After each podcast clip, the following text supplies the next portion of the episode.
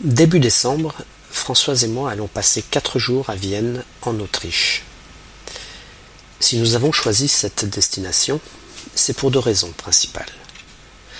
La première, c'est que notre fille Anne étudie en ce moment à l'université de Boku dans le cadre d'Erasmus et que nous avons très envie de la voir.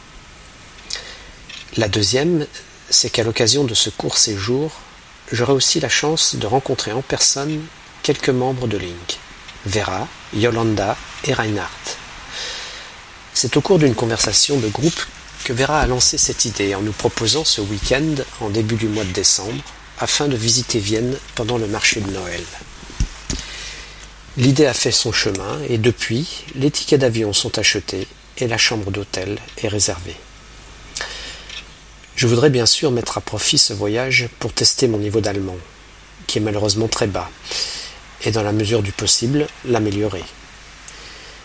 Il ne me reste que deux mois avant le départ, et j'ai donc décidé de me jeter à l'eau et de prendre le taureau par les cornes pour atteindre un niveau qui me permette de communiquer le plus possible dans la langue de Goethe.